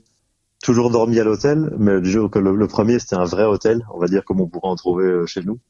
Euh, C'est-à-dire que les, les, les, nuits suivantes étaient un peu plus euh, rustiques. Euh, donc euh, forcément, je m'attendais pas à dormir dans des 5 étoiles toutes les nuits. Et je connaissais le Pérou, donc je, je savais à quoi m'attendre. Euh, mais forcément, en allant dans des lieux qui qui sont pas touristiques, ben, on trouve des hôtels mais qui sont plus réservés aux, aux locaux. Donc forcément, les standards sont pas sont pas les mêmes euh, que ceux que que nous on a. Euh, à ce propos, j'ai une anecdote assez marrante, c'est qu'en voyageant, justement, j'ai l'habitude, quand j'arrive dans un hôtel, de, de, demander si je peux voir la chambre, euh, simplement voilà, parce que si elle me plaît pas, moi, je, je fais demi-tour. Et ici, j'ai un moment, j'arrive dans, dans le village de Cabana, je pense, et euh, je demande à voir la chambre. Et au moment où le gars ouvre la, la porte, je vois mais une chambre totalement miteuse, mais vraiment horrible, dans laquelle je n'aurais jamais dormi de ma vie si je n'avais pas été sur l'Inca. Et euh, dans ma tête, je me dis, mais c'est horrible ici. Et euh, ce qui est sorti, c'est c'est parfait, je dors ici. Donc euh, voilà, on, on, on, baisse les standards de qualité parce qu'on voit un lit, et une douche, ah. et euh, finalement, c'est tout ce qui euh, c'est tout ce qui importe. Euh, évidemment, ce genre de course. Faut savoir que moi là-bas, j'étais pas venu pour la gagner, donc forcément. Le, le, confort avait un petit peu son importance, mm. aussi parce que c'était ma première course, etc. Donc je voulais pas à aller me, me cramer, à, à, à, passer des nuits entières sans, sans dormir, etc. Donc je voulais quand même bien me reposer. Donc oui, je voulais une chambre euh, la plus correcte possible. Mais euh, finalement, euh, ça s'est pas toujours passé. Finalement, et, et les deux, la douche était comment? Parce que souvent dans ces trucs-là, le lit c'est déjà un peu acrobatique, si on peut dire. Et quand tu dis, faut enlever les, faut se mettre pieds nus et monter dans la douche, je vais forcément choper un truc. Oui, après à ce niveau-là, moi je suis pas trop euh, trop euh, regardant, on va dire, mais euh, mais ce qui était le plus gênant dans cette douche-là en particulier, c'est qu'il n'y avait pas d'eau chaude, par exemple. alors qu'elle était bien vendue avec agua caliente, mais bon, c'est pas grave. je crois que j'étais tellement fatigué, je me suis dit ok, je me lave à l'eau froide, on prend un peu sur soi. c'est des conditions que moi j'ai déjà connues en voyageant de manière un peu route. Mm. C'est pas, ça, ça m'effrayait pas trop, donc euh, bon, j'ai pas, j'ai pas resté 30 minutes sous la douche en, en sifflotant, mais euh, euh, mais voilà, deux minutes, on se lave et puis euh, de toute façon l'important à ce moment-là, c'est juste de, de dormir et, et, et, de préparer le lendemain. Tes journées donc s'arrêtaient vers 20h, euh, 21h, si j'ai bien compris? Moi, je m'arrêtais relativement tôt en fait. Euh, Je m'arrêtais le, le, plus tôt que je me suis arrêté, c'était c'était 18h45 pour te donner une idée. Euh, déjà le deuxième jour, donc je me suis dit ouais, si je m'arrête aussi tôt le deuxième jour, ça va pas le faire. Mais, euh, mais sinon, ouais, aux alentours de entre 19 et 21 heures en général. Ouais, 18, euh, c'est assez 18, h 45 tu t'es cru en vacances. Hein? Complètement, complètement. Euh, mais d'ailleurs, c'était c'était à la fin du deuxième jour, j'étais persuadé que que je m'étais fait dépasser par tout le monde et que de toute façon à ce moment-là, je le faisais déjà plus dans ma tête pour la pour faire la course parce que parce que c'était c'était vraiment trop dur déjà à ce moment-là. Euh, c'était, je t'explique un peu l'état d'esprit dans lequel j'étais. Hein. Et, euh, et, donc c'est à ce moment-là, par exemple, Kélo m'a dit, euh, oui, bah t'as bien raison, fais-le tranquillement, etc. Repose-toi, etc. Euh, c'était avant de voir que j'avais encore gagné une place euh, par rapport à la veille et que j'étais sixième à ce moment-là. ce qui m'a reboosté. Mais... Sixième sur sur 8 ou sur 120 Sur 45 par voilà. Bon, eh ben c'est pas si mal. D'où vient C'était pas mal. D'où vient alors cette capacité à se dire oh non, je suis dernier, euh, je vais pas y arriver, j'y vais tranquille? Comment ça se fait?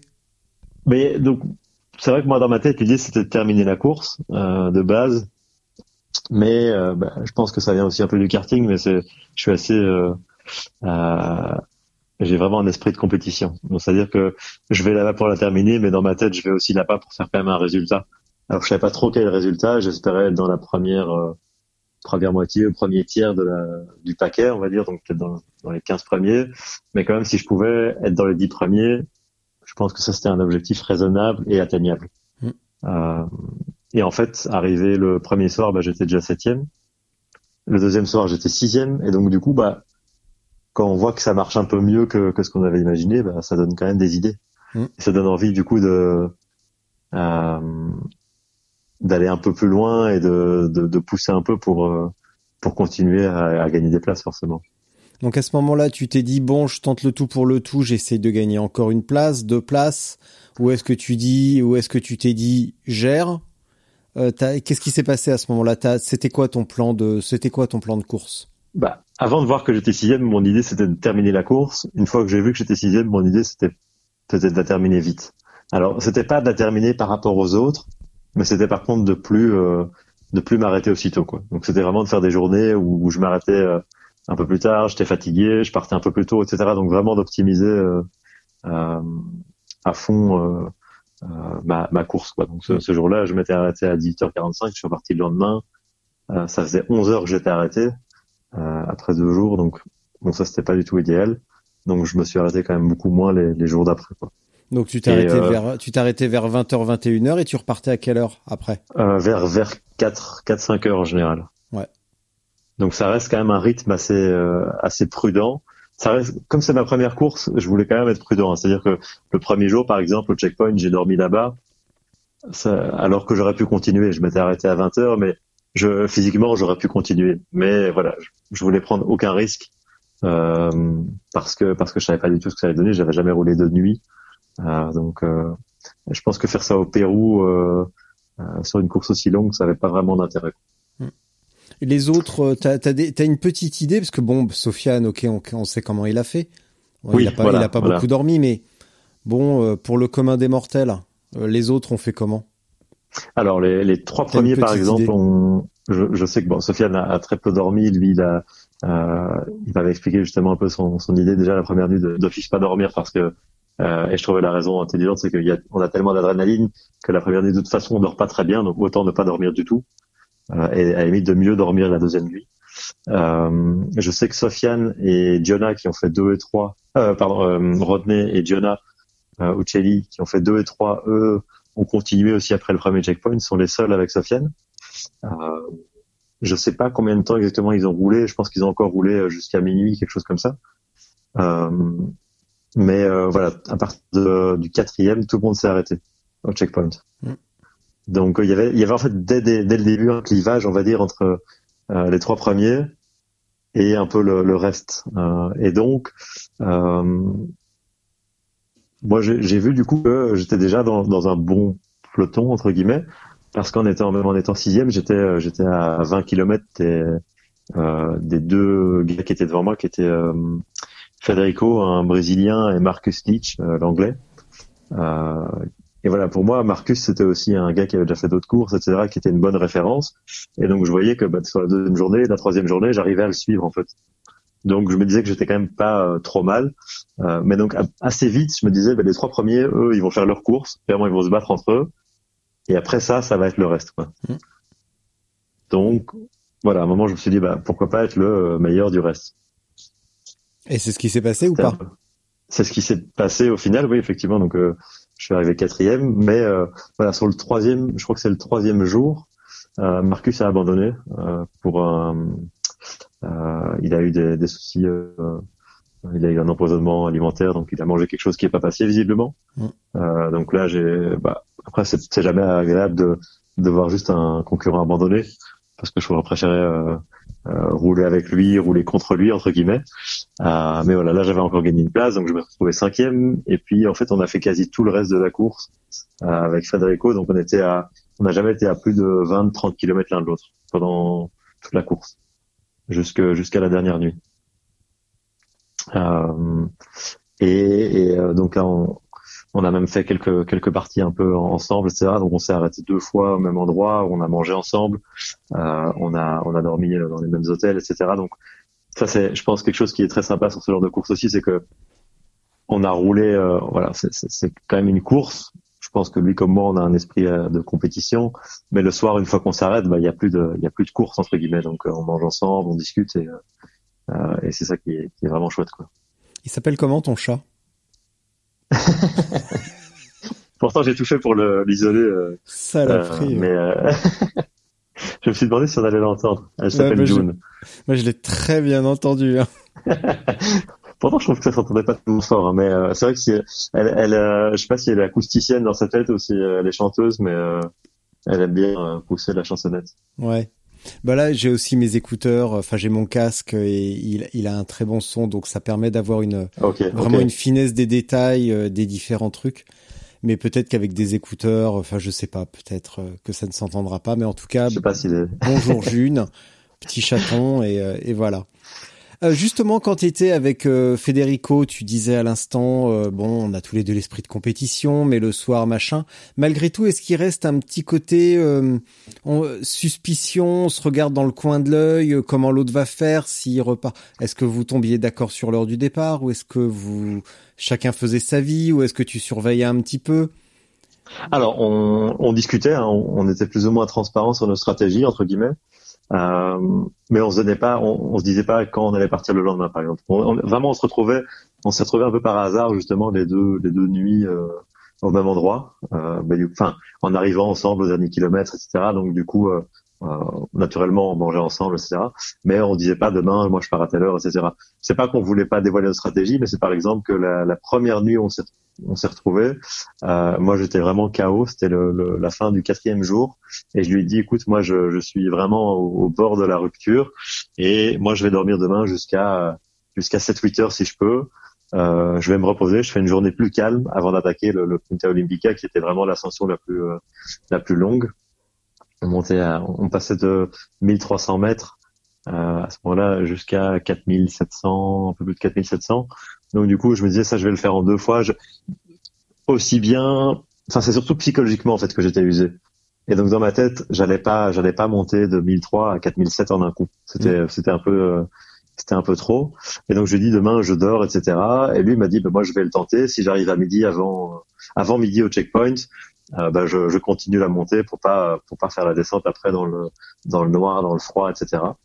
Euh, et donc voilà, on, a fait comme ça. Et il se trouve qu'en fait, euh, la nuit, moi, j'ai été réveillé par. Euh, je crois que c'est. on était samedi soir dans un village où il y avait une bonne ambiance, et donc la nuit, j'étais réveillé par deux femmes qui étaient en train de chanter au karaoké et qui visiblement chantent, aussi bien que moi.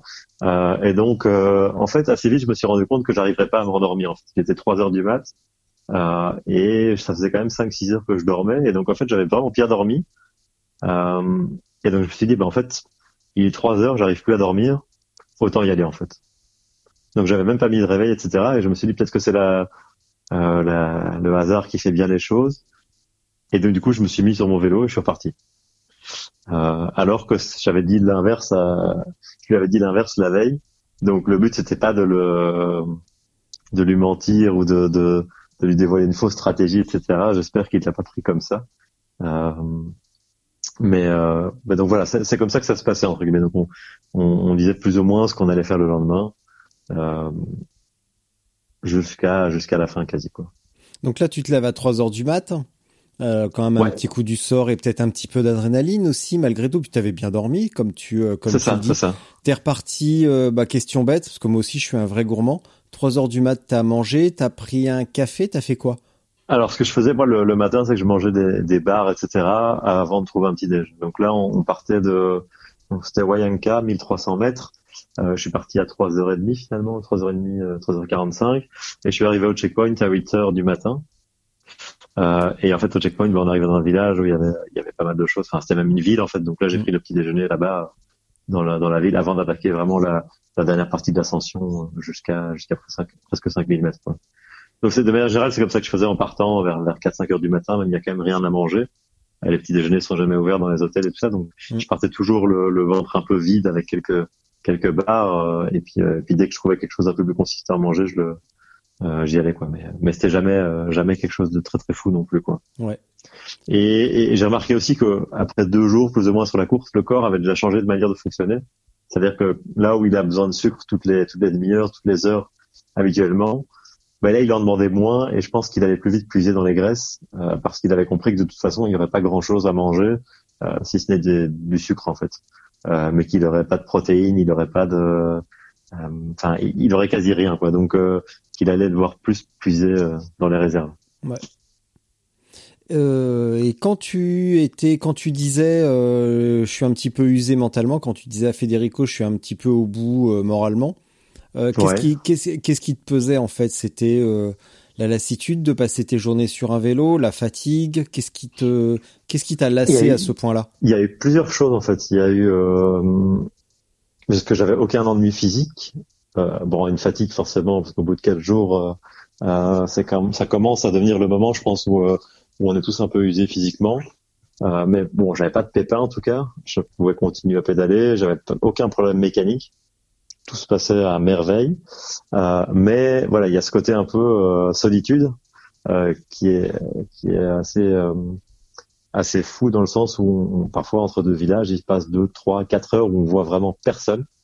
Euh, et puis quand même quand on voit des gens, enfin ça reste dans des petits villages, etc. Et puis on, on croit ces villages 30 secondes et on est reparti pour deux trois heures de solitude. Mm. Il y a aussi la, un peu le, le, gigantisme des montagnes.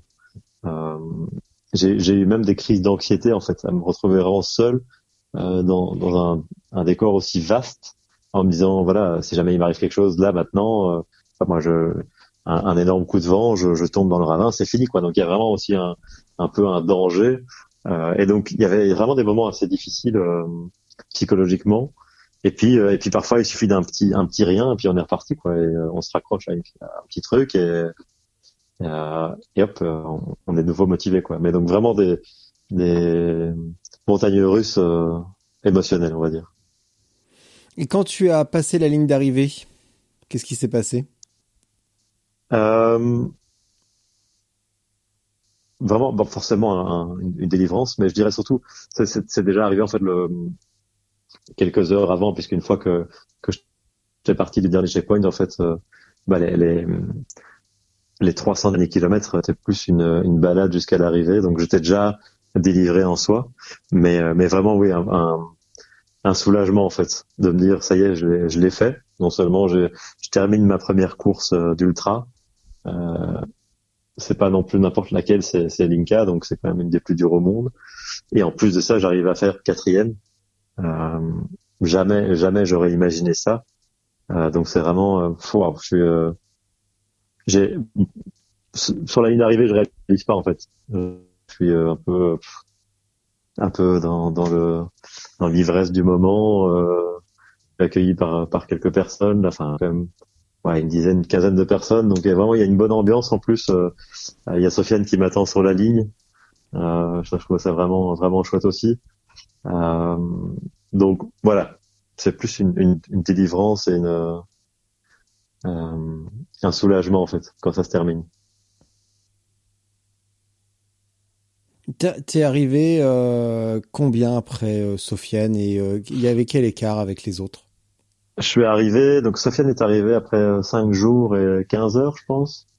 Euh, euh, Rodney et Jonas sont arrivés un jour après, donc au bout de, de, 6 jours et quelques, et moi je suis arrivé au bout de 7 jours et 10 heures. Donc je suis arrivé un peu moins de, un petit peu moins de 2 jours après Sofiane. D'accord. Donc ça aussi, je me dis, bon, deux, deux jours, c'est vrai que ça paraît dingue, surtout euh, c'est moins d'une semaine, donc c'est quand même un gros écart, mais mine de rien, par rapport à quelqu'un comme Sofiane, je me dis, c'est pas mal. Un jour après, un jour après Rodney, c'est pas mal aussi. Après Rodney a eu ses soucis de, de chambre à air qu'on mm. connaît. Euh, donc je pense qu'il serait arrivé aussi après cinq jours s'il n'avait pas eu ça. Euh, mais je me dis bon malgré tout, voilà, c'est pas mal. J'ai aussi eu euh, des, des, petits soucis finalement de, de crevaison, etc. Donc je me dis dans l'ensemble, je suis, euh, je suis assez satisfait de finir ça en, en 7 jours, euh, puisque moi je voulais le finir en moins de 8 jours, donc c'est, c'est assez, euh, ça correspond assez bien avec l'objectif que je m'étais fixé. Maintenant, je pense jamais j'avais imaginé que, que ça ferait une quatrième position. Quoi. Est-ce que tu penses que en étant un petit peu plus expérimenté, peut-être pas mieux préparé, parce que ça paraissait difficile d'en faire plus, mais en tout mhm. cas un petit peu plus expérimenté et un petit peu moins timoré sur certains passages, T'aurais pu aller faire troisième, par exemple? Alors, c'est toujours facile de, de, de, refaire la course après. Voilà, de refaire la course, mais c'est clair que le premier truc que je me suis dit, c'est un, je viendrai pas avec ce vélo-là, je prendrai un VTT.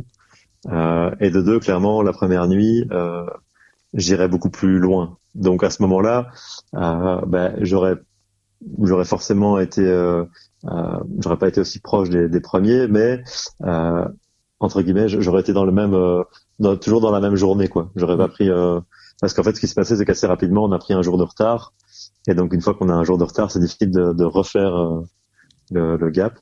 Mais alors voilà, est-ce que j'aurais pu faire trois? Bah, Jonah, il a quand même, je pense qu'il est quand même assez expérimenté. il fait pas mal de courses en Italie, etc. Donc, ce serait présomptueux de dire que j'aurais pu faire trois. Mm. mais, mais clairement, si je devais refaire la course, là, serait pas pareil. Ça, c'est sûr. Donc là après t'es rentré, bah euh, je vais pas, je vais pas trahir un immense secret en disant que t'es resté en vacances avec euh, Hello donc. Voilà, c'est ça, c'est ça. Donc on a profité puisque Hello elle a toujours voulu faire le Pérou, donc c'était l'occasion euh, rêver. Euh, c'était le bon moment effectivement d'y aller. C'est ça, c'est ça, voilà. c'est ça, effectivement. Donc d'abord, j'ai, bah, je suis resté d'abord dix jours là-bas tout seul, enfin tout seul, plus ou moins parce qu'on s'est retrouvé en fait avec Jonas Deichmann et Sofiane après la course. On a encore passé une semaine ensemble euh, on a été dans des petits villages, etc. Enfin, voilà, à juste rien faire, manger, causer. Euh.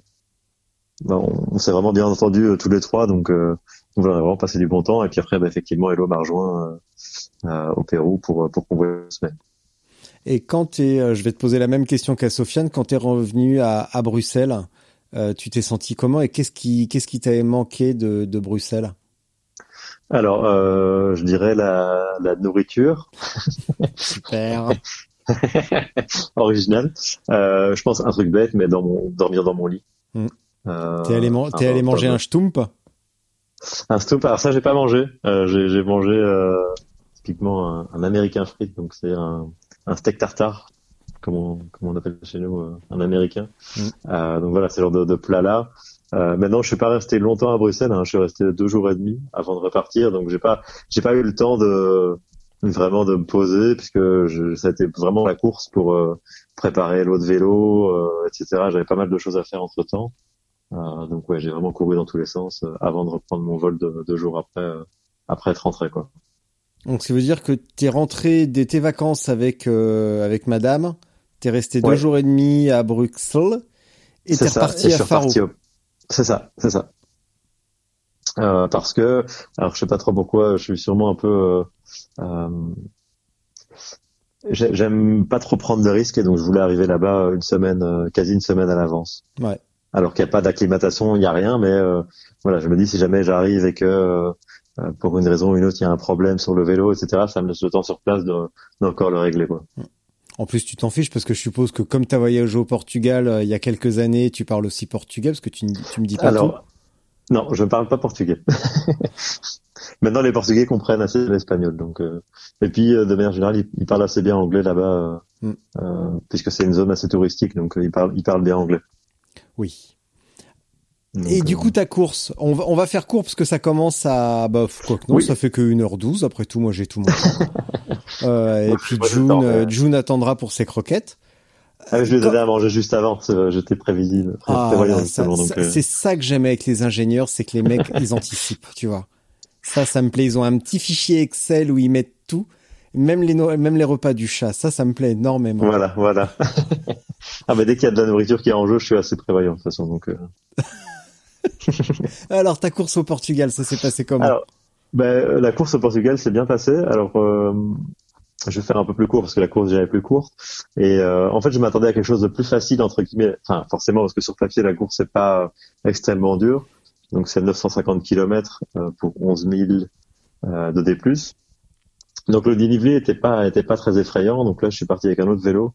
J'ai un Merckx 525. Euh, j'avais un plateau, enfin j'avais des plateaux de 52-36 à l'avant, mais je me suis dit bon, vu que vu qu'il n'y a pas un gros dénivelé, il n'y a pas des gros pourcentages, ça devrait aller.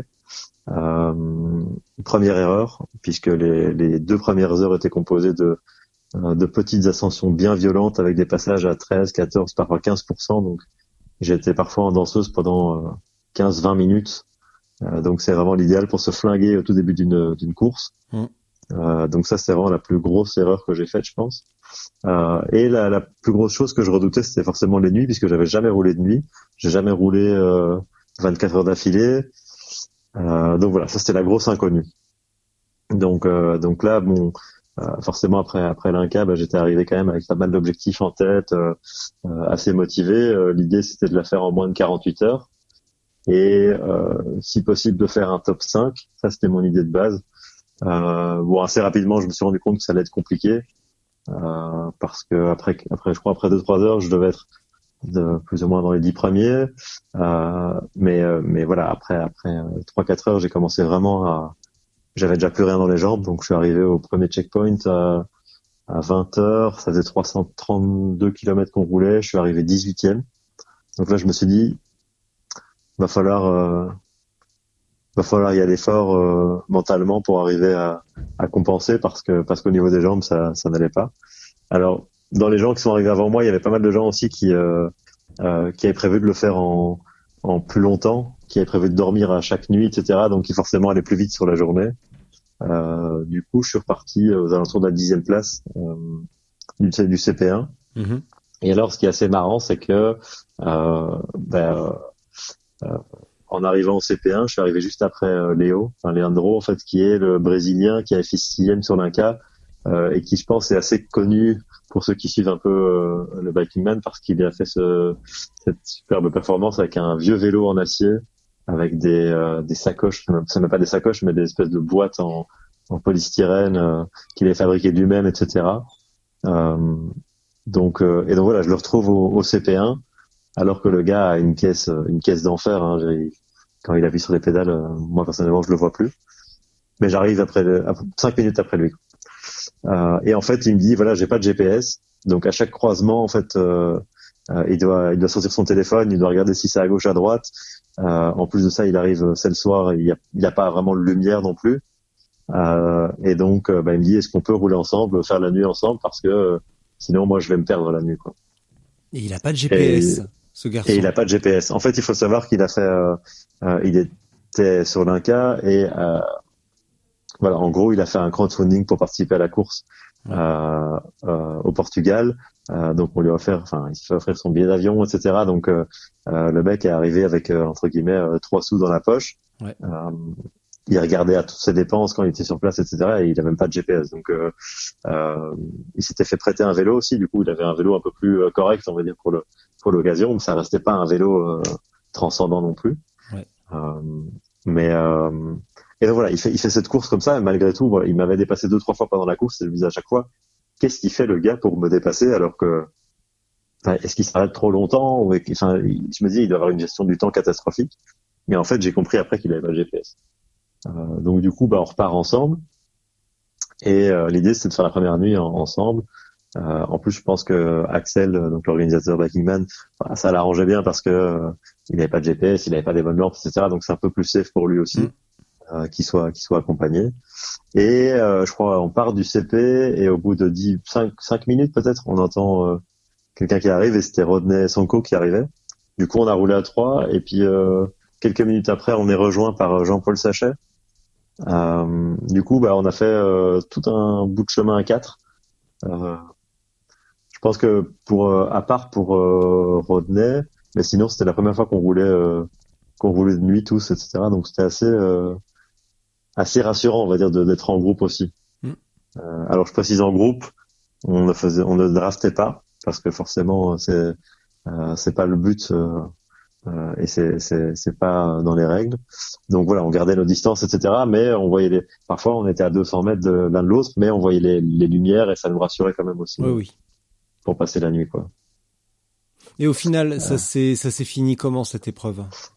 Et du coup, bah en fait, euh, avec Léo, bah, finalement, c'est plus vraiment quitté en fait de, de toute la course. Euh, on a fait l'entièreté de la course ensemble. Euh, et euh, donc on était à ce moment-là 8, 8 et 9.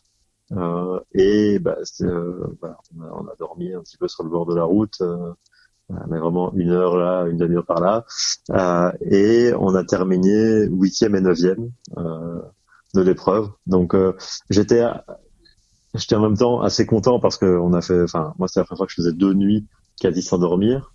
Euh, bah, c'est quand même un top 10. Mais voilà, après l'idée ça va être de le faire en 48 heures, enfin en moins de 48 heures j'ai pas réussi puisque je l'ai fait en 54h30 et euh, et j'arrive neuvième, huitième ex on va dire. Euh, donc là aussi petite déception. Puis je me dis bon au final voilà, neuvième sur euh, sur presque 80 concurrents, c'est pas c'est pas mal. C'est ma deuxième course donc euh, je dois encore apprendre pas mal de choses. Mais mm. voilà toujours dans l'idée de ça aurait pu être mieux. Euh, j'ai quand même toujours ce petit ce petit regret. Mais je pense qu'après voilà euh, quand on est quand on est compétiteur comme ça, euh, tant qu'on n'est pas premier, on a toujours euh, on a toujours quelque chose qui nous dit ouais, il manque quelque chose.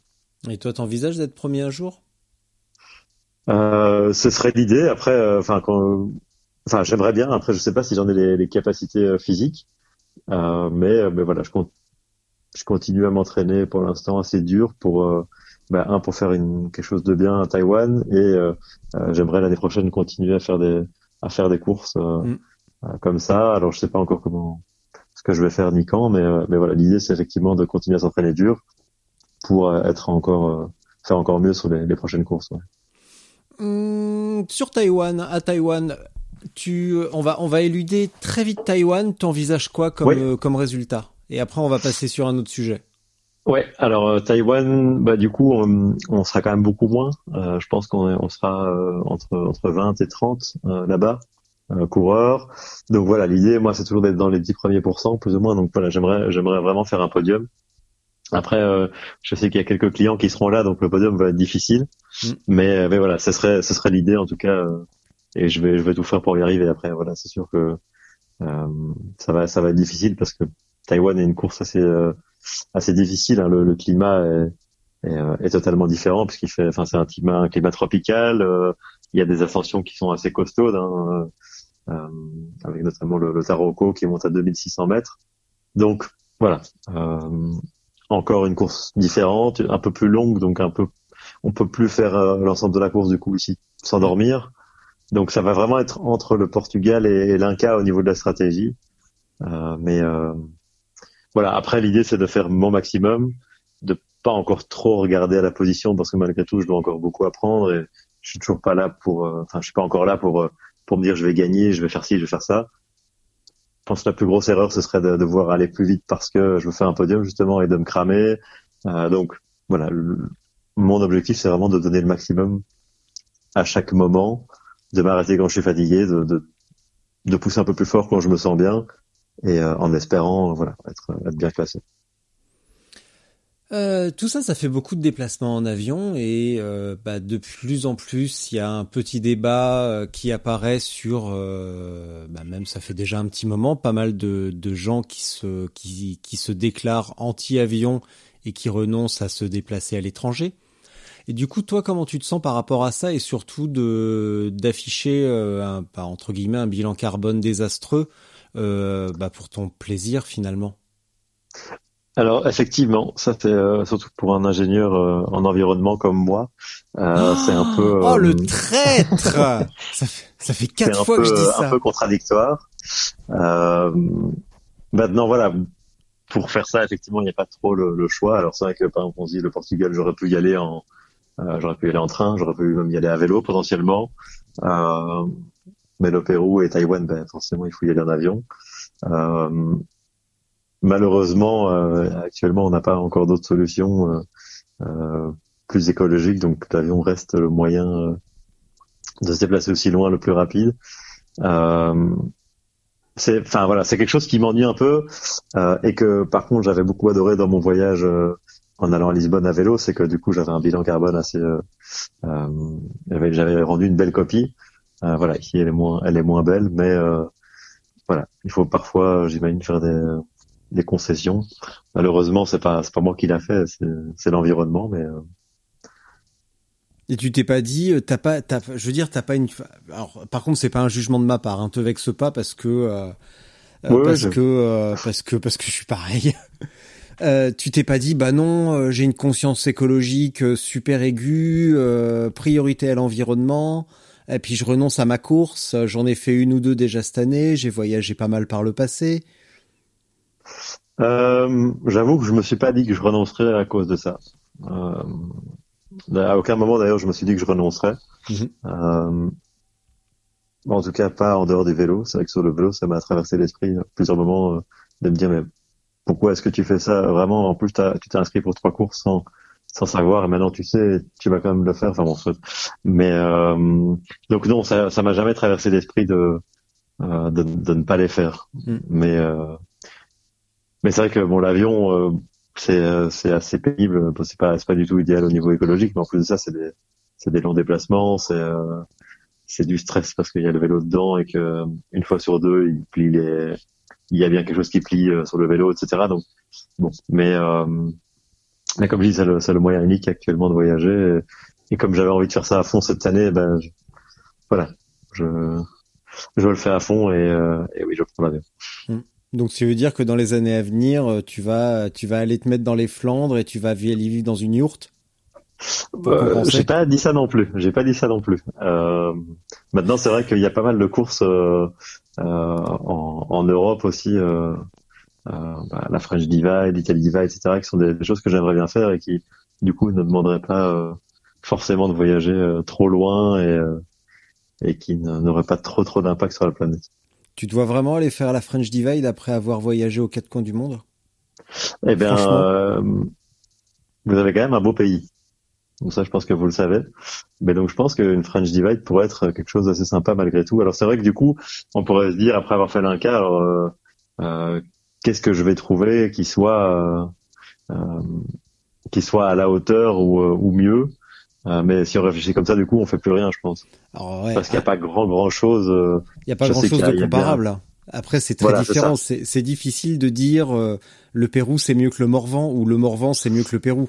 C'est un peu différent. Déjà, les gens ont pas la même tranche globalement. C'est ça, c'est sûr.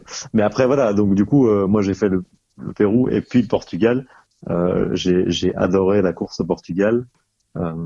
j'ai adoré le format aussi sprint qui, qui, est totalement différent. Donc, euh, voilà. Après, c'est c'est pas que le. Enfin, si évidemment on fait ça que pour les paysages, alors effectivement, il n'y a pas beaucoup d'endroits dans le monde euh, euh, qui, qui sont à la hauteur du Pérou. Euh, il y a peut-être bien une Silk Road ou des, des trucs comme ça, mais euh, euh, il va falloir trouver des endroits très exotiques pour, pour arriver à être à la hauteur. Mais, mais vu que ça tient pas que à ça, mais il y a encore beaucoup de choses à faire, heureusement. Et du coup, pour l'année prochaine, tu te projettes, euh, si on peut en parler déjà, ou si tu as déjà quelques idées, tu te projettes dans quoi pour la saison prochaine? Euh, alors c'est assez compliqué. J'ai encore rien de prévu actuellement. J'aimerais, c'est vrai que j'aime, si possible, j'aimerais faire quelques courses Biking Man encore. Euh, Peut-être la première partie de la saison que j'ai pas faite ici, donc euh, comme Oman ou la Corse par exemple. mais après j'ai d'autres idées. Ben, je parlais de la French Divide et des courses comme ça c'est des choses qui peuvent me tenter, mais voilà, j'ai pas encore de, de projet euh, concret. Il faut, il faut que je vois aussi au niveau euh, professionnel ce que je ferai l'année prochaine et si c'est euh, compatible avec avec mes idées de, de vélo. Hmm. Je crois qu'on a fait le tour plus ou moins. Hein. Je crois qu'on a pas mal, on a pas mal parlé. En tout cas, j'ai l'impression d'avoir pas mal parlé. Ah ouais, ouais. Moi, j'ai surtout l'impression de t'avoir bien tiré les verres du nez quand même. effectivement, effectivement. Euh, et ben moi je vais te laisser. Je vais quitter mon bureau. Bah, alors, ceux qui, enfin en plus si si t'as écouté plusieurs épisodes et ceux qui écoutent tous les épisodes euh, savent que je vais quitter mon bureau, que je vais te laisser face à ton téléphone pour la minute de solitude et que je reviens dans deux minutes. Euh, mon petit Guillaume, euh, merci, merci mille fois. Je ne sais pas quand nous nous rencontrerons, mais j'espère qu'on se rencontrera un jour à Bruxelles, ville que j'aime beaucoup et on ira manger, aussi, on ira manger un stump. Voilà, par exemple, par exemple, euh, j'avais beaucoup aimé, j'avais vraiment adoré cette, cette spécialité. Alors qu'elle est assez simple, hein, mais il fallait juste y penser. Elle est assez? Assez simple, mais il fallait y penser. Ben ouais, mais euh, tu sais, tu sais, je, je, je, me je me ruine le gosier à dire à mes élèves qui veulent toujours faire des trucs super compliqués, la simplicité est l'ultime sophistication. Effectivement, effectivement. Et quand c'est bien fait et que c'est simple. On a l'impression que c'est facile, mais en réalité c'est hyper difficile parce que ça c'est de la maîtrise. Voilà. C'est vrai, c'est vrai. Donc je vais te laisser, minute de solitude. Mon petit Guillaume, merci mille fois pour le temps consacré. Bonjour à Elodie et une caresse au chat. je, leur euh, dirai, je leur dirai de ta part. Eh ben voilà, écoute, bonne chance pour euh, Taïwan. Merci et beaucoup. Puis, euh, et puis, euh, j'espère euh, relayer tes, tes récits. tu sais qu'on sera là pour te soutenir et pour relayer tes récits. Et comme, ah bah, tous, plaisir, comme, comme, tous d'ailleurs, parce qu'il n'y a pas de. Enfin, je pense que maintenant c'est clair pour tout le monde. Enfin, j'espère en tout cas qu'il n'y a pas de, il y a pas de, il y a pas de filtre sur Spotzel. Chacun publie ce qu'il veut, quand il veut, comme il veut. Voilà, c'est dit. Guillaume, à toi. La grosse bise. Merci à toi. Oui, salut. Voilà, alors moi je voulais euh, passer un petit message en fait euh, pour tous les euh, les gens, on va dire, qui n'osent pas ou qui pensent qu'ils n'ont pas les capacités à, à, faire des voyages à vélo, à faire des, je parle même pas encore forcément d'ultra, mais même juste d'aller faire des des longues distances pour le voyage ou potentiellement en course. en faisant ça, j'ai voulu justement un peu montrer, me prouver à moi-même, me prouver aussi aux autres qu'on peut partir de, de rien, donc juste d'une base d'un sportif de base avec un, euh, quelqu'un qui roule juste le dimanche, qu'on peut arriver à euh, non seulement faire euh, faire des longues distances, mais en plus de ça, participer à des courses et arriver à, à faire des, des résultats. Alors ça demande forcément pas mal d'entraînement, euh, ça demande euh, d'avoir un mental toujours assez assez fort, hein, puisqu'il faut on passe par des moments assez difficiles. Mais voilà, tout ça est possible et que il n'y a pas de les seules barrières qu'on qu'on a souvent, c'est les barrières qu'on se met à soi-même. Euh, et qu'il suffit juste de dire ok j'y vais je le tente euh, je m'inscris à une course et je m'entraîne pour pour que pour que ça fonctionne. Donc voilà n'hésitez pas à, à, le faire aussi pour ceux qui n'ont n'ont jamais participé à une course parce que ça en vaut vraiment le détour. Voilà je vous dis euh, salut à tous et bonne route